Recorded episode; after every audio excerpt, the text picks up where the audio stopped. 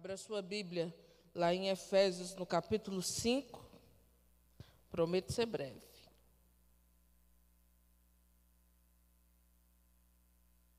Enquanto os irmãos abrem a Bíblia, vou fazer um adendo aqui, né? Eu fico muito feliz em ver novas pessoas aqui, né? Daniel, a Milena, né? Deus abençoe. O Senhor continue capacitando vocês é, que Deus continue abençoando os pais. Isso eu acredito que é um investimento da família em disciplina, em ensino, né? em perseverança na pregação do Evangelho dentro de casa e a gente vê os frutos daquilo que é feito com labor, né? Deus continue abençoando. Não retire a vara da disciplina, que tem tudo para prestar. Amém? Amém? Vamos lá, meus irmãos. Eu estou muito engraçada hoje, né? Vamos lá. Seremos breves. Eu coloquei aqui conhecer e viver, viver e conhecer. É, é, é, Oséias 6,3 diz assim: ó, conheçamos e prossigamos em conhecer o Senhor. E é interessante porque conhecimento na Bíblia não tem a ver, eu já falei isso aqui com a quantidade de cultos que você frequenta. Conhecimento na Bíblia não tem a ver com a quantidade de versículos que você memorizou. É importante, né? Memorizar. Conhecimento na Bíblia diz respeito a relacionamento, e relacionamento com Deus, com a sua verdade, com a sua palavra, a obediência à sua palavra. A palavra do Senhor, Jesus vai dizer assim: ó, se vocês me amais, guardareis os meus mandamentos. Então é fácil saber quem ama a Deus, quem guarda os seus mandamentos. Então, eu coloquei aqui algumas perguntas, né? Você vive o que você diz conhecer? E quanto de você você está disposto a comprometer nisso que nós diz, dizemos, né, que cremos? Você ouve e obedece à voz de Deus, ou você é um consumidor de culto? Vou no culto ali, ali vou na oração da irmã ali, acolá. Com quem você se parece, né? O que que mudou no seu viver desde que você foi encontrado, encontrada por Cristo? O que que mudou na sua vida? Isso é marcante, isso é contundente, é um é um risco, né, no seu viver, de fato que em negrito, ou essas marcas ainda não aparecem. É, vamos ler o texto de Efésios, enquanto vocês pensam nessas perguntas, né? Você vive o que você diz conhecer? É, Efésios 5,1 diz assim: Sede, pois, imitadores de Deus, como filhos amados. Sede, pois, imitadores de Deus, como filhos amados. E o, o, que, que, o que seria esse imitar a Deus? Eu gostaria que, que a minha amiga Ana Júlia projetasse aí Efésios capítulo 4, e a gente vai ler o versículo 25 até o 32, e tem algumas coisas aí que vão nos mostrar o que, que está nesse contexto de ser imitador de Deus. Né? Ah, o que ele estava falando, Paulo estava falando aqui, era falando a respeito da santidade, de se renovar no espírito, de se revestir de um novo homem, né, que é criado segundo Deus em justiça e retidão. E agora no versículo 25 do capítulo 4, ele diz assim, ó: "Por isso, deixando a mentira, fale cada um a verdade com o seu próximo, porque somos membros uns dos outros. Irai-vos e não pequeis." Não se põe o sol sobre a vossa ira, nem deis lugar ao diabo. 28. Aquele que furtava, não furte mais, antes trabalhe fazendo com as próprias mãos o que é bom, para que tenha com que acudir ao necessitado. Não saia da vossa boca nenhuma palavra torpe, e sim unicamente a que for boa para edificação, conforme a necessidade, e assim transmita graça aos que ouvem. E não entristeçais o Espírito de Deus, no qual foste selado para o dia da redenção. Longe de vós toda amargura, cólera, ira e gritaria e blasfêmias, e bem assim toda malícia, antes sede uns para com os outros benignos, compassivos, perdoando uns aos outros, como também Deus em Cristo vos perdoou. E aí, nesse mesmo contexto, Paulo vai dizer: sede, pois, imitadores de Deus. Então, tem algumas coisas aqui que nós devemos, que, que Deus quer que imitemos e que faz com que nós pareçamos com Ele. Então, se você fala mentira, deixa a mentira, mas não é só deixar a mentira. Agora eu também vou falar a verdade. Irá e não pecar. É bom nem irá, porque nós não manifestamos ira santa, né? E nem se deixar o sol se pôr sobre a sua ira. Não fica guardando a amargura aí dentro do seu coração, né? Não deis lugar ao diabo, não sirvam a cadeira para quem já está aí querendo só um, uma frestinha na janela para poder entrar. Aquele que furtava, não furte mais, mas não para só aí. Agora trabalhe e não para só aí. Trabalhe para ter para você e também para acudir ao necessitado. E ele vai falar assim: olha, ainda não saia da vossa boca nenhuma palavra torpe. O que, é que tem saído aí dessa boquinha santa? Mas a que for boa para edificação. Não entristeça o Espírito Santo de Deus. E ele fala: longe de vós, amargura, cólera, ira, gritaria, blasfêmia e toda malícia. Antes, sejam bons uns para com os outros, perdoe uns aos outros então sejam imitadores de Deus. E então, por fim, o modelo aqui a ser imitado na sua vida e na minha vida é o modelo de Deus. E a gente vê essas qualidades aqui, todas essas características, todas essas virtudes na vida de Jesus. Eu vejo tudo isso daqui. Eu nunca vi Jesus mentindo aqui nos evangelhos. Em nenhum lugar ele está gritando ou ele está causando confusão por onde ele passa. Né? Mas muito pelo contrário. Até no momento de maior dor, ele fala: Olha, perdoa-lhes, pais. Eles, ele não, eles não sabem o que fazem. Né? Então, eu pergunto para você mais uma vez: né? Você vive o que você diz conhecer? E você conhece aquilo que você diz viver. E aí a palavra do Senhor continua aí no capítulo 5, no verso 2: Andar em amor, como também Cristo nos amou e se entregou a si mesmo por nós, como oferta e sacrifício a Deus em aroma suave. Mas a impudicícia e toda sorte de impurezas ou cobiças nem sequer se nomeie no meio de vós, como convém aos santos. Não é nem para nomear, nem tenha conversação torpe, nem palavras vãs ou chocarrices, coisas essas inconvenientes, antes, pelo contrário, ações de graça. Sabeis, pois, isto: nenhum incontinente ou impuro ou, avarento que é idólatra tem herança no reino de Cristo e de Deus. Ninguém vos engane com palavras vãs, por, por essas coisas vem a ira de Deus sobre os filhos da desobediência. Portanto, não sejais participantes com eles. Cuidado das mesas que você tem participado aí. Pois outrora vocês eram trevas, porém agora sois luz no Senhor. Andai como filhos da luz, porque o fruto da luz consiste em toda bondade, justiça e verdade provando sempre o que é agradável ao Senhor. E não sejais cúmplices nas obras infrutíferas das trevas, antes, porém, reprovai-as, porque o que eles fazem oculto, só referir é vergonha.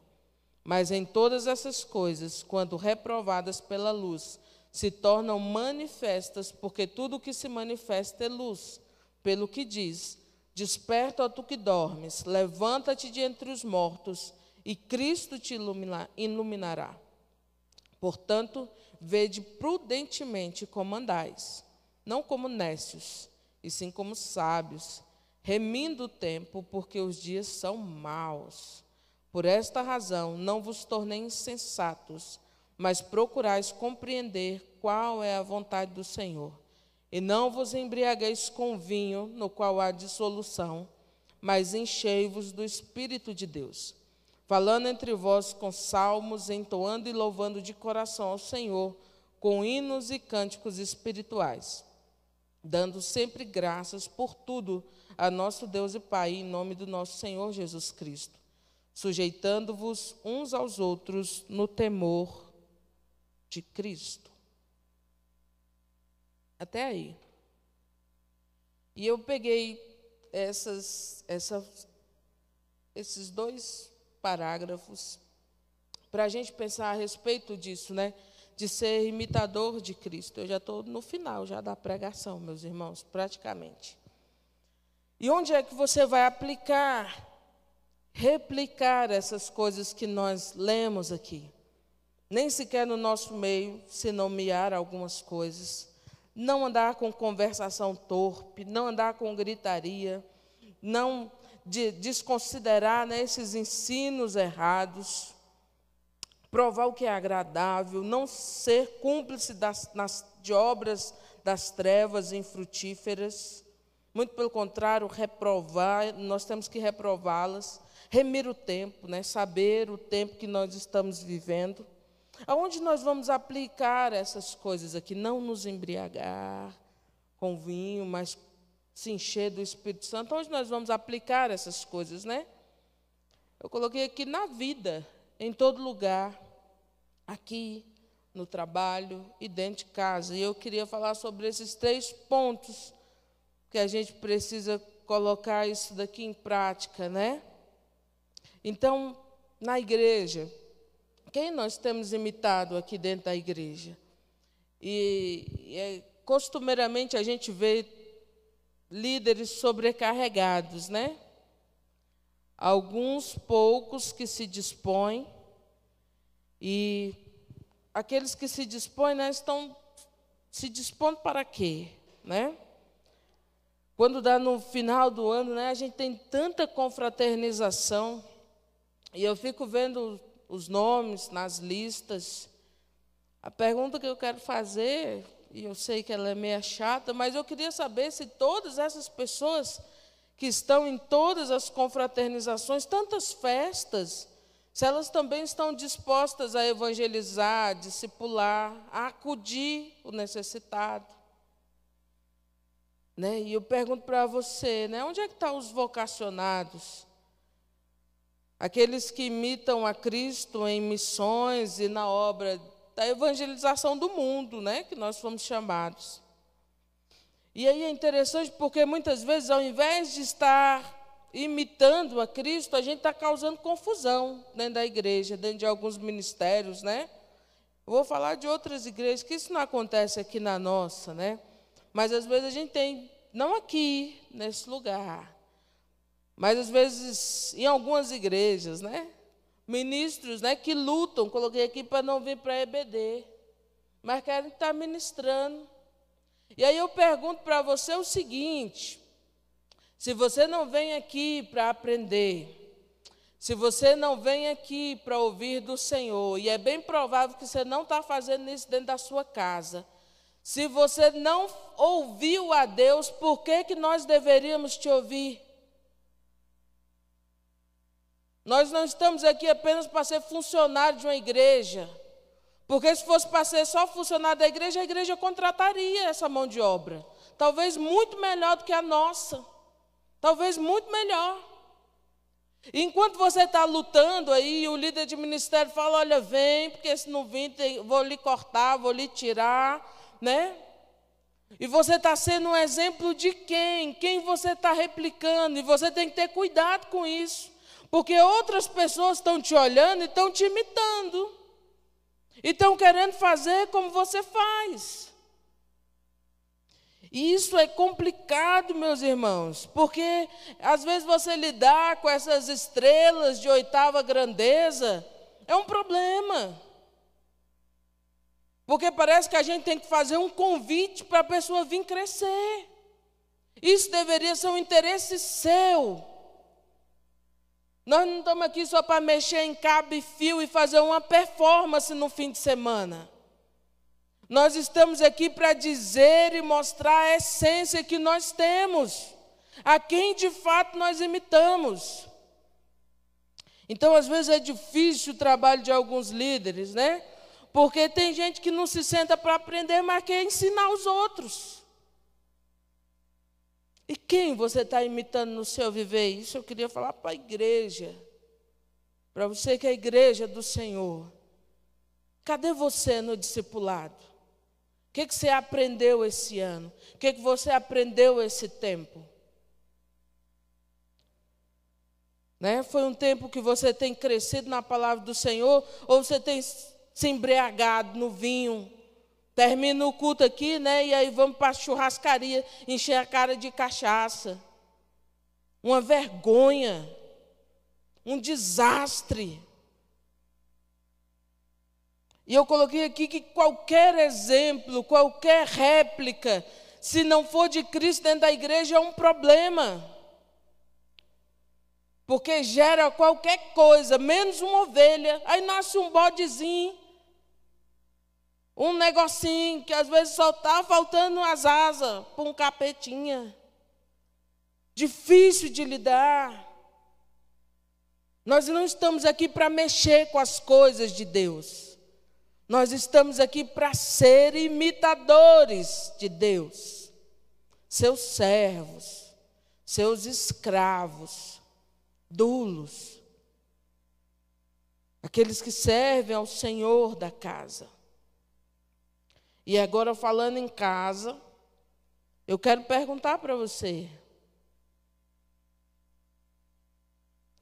qual é o modelo que está sendo imitado dentro do seu lar?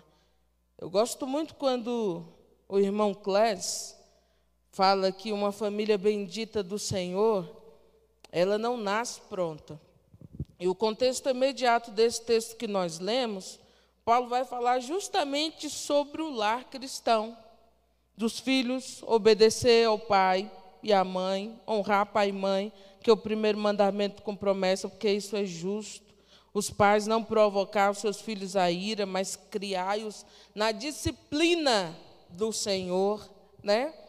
E então dá trabalho, dá trabalho para você ver os menininhos aqui crescer e começar a ministrar na casa de Deus dá trabalho. Isso envolve oração, disciplina, né? Chicote, envolve essas coisas.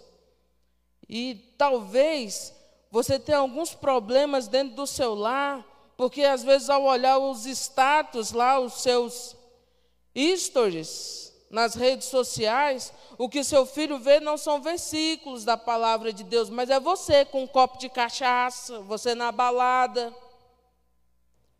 você com coisa perversa. E às vezes eu fico olhando também uma outra coisa, às vezes a primeira atividade, né, que é cortada quando os meninos começam a entrar aí no ensino médio, né, no ter mais algumas outras atividades é a questão da, de congregar, de vir à igreja. E aí depois, com 17, 18 anos, aí os pais ligam para mim, ligam para a Kelly, para o Andrei, e falam assim, então, tem como você vir aqui conversar com fulano? Ele não quer mais ir para a igreja. Claro, ele não viu isso em você.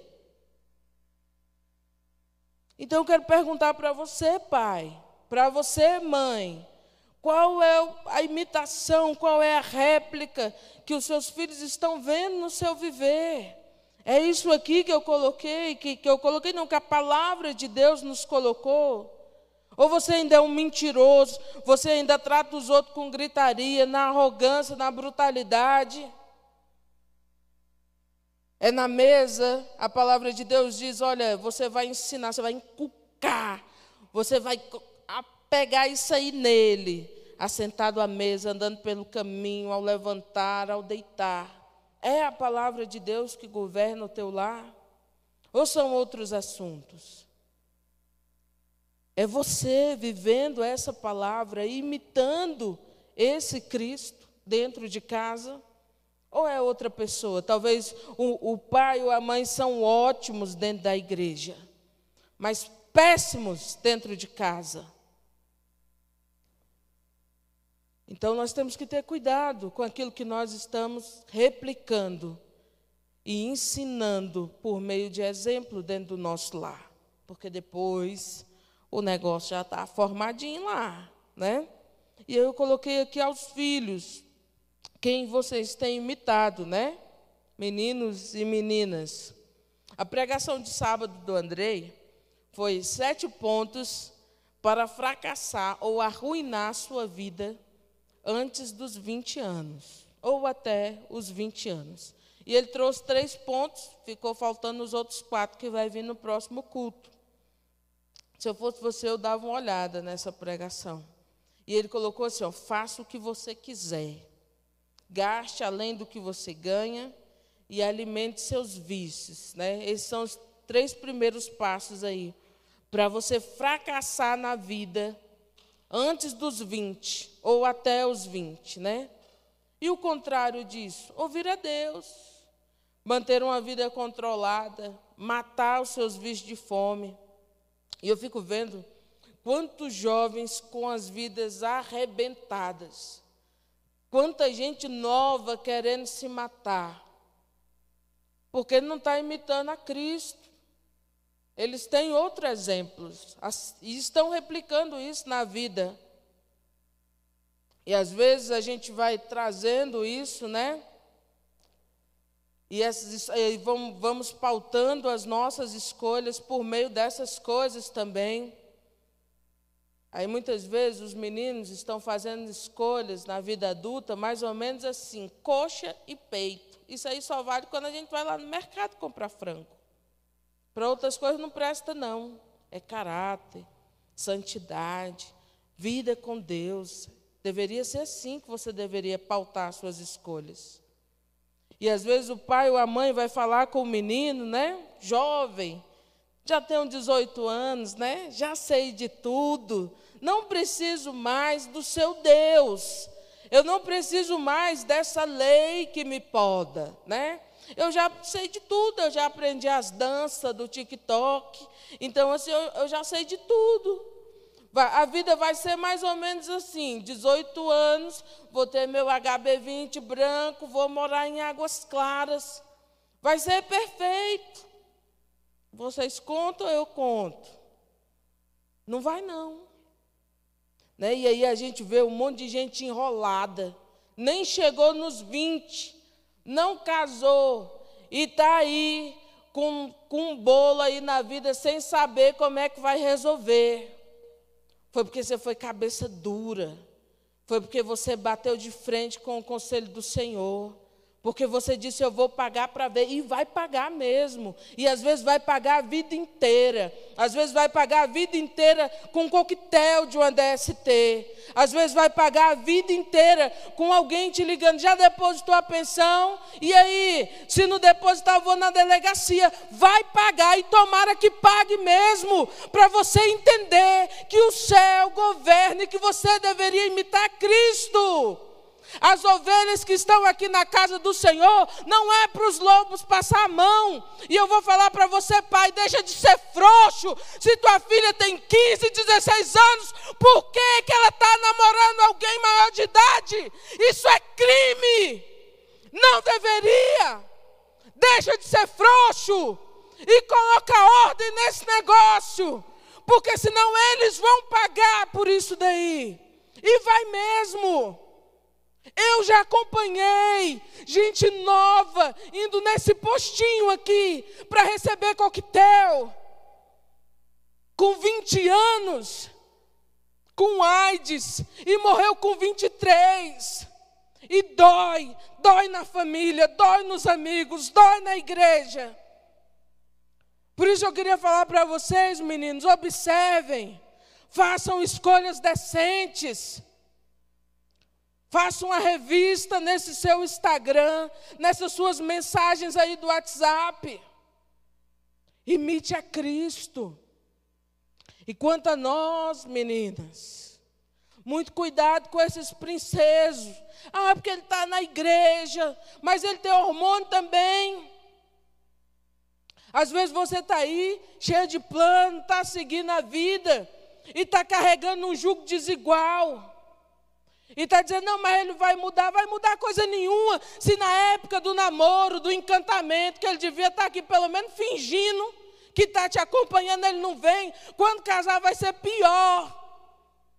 E aí eu fico vendo um monte de mulher bonita, bem arrumada, bem ajustada na vida, mas sustentando vagabundo, não teme ao Senhor, não trabalha, não estuda, e você está carregando esse estorvo e está dizendo: Eu vou casar com ele, ele é o amor da minha vida. Isso é uma mala que você vai carregar a vida inteira, porque não ouviu o conselho do Senhor.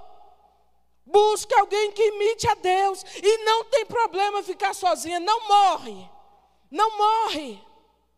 Não tem problema não ter nenhuma aliança no dedo. Não tem.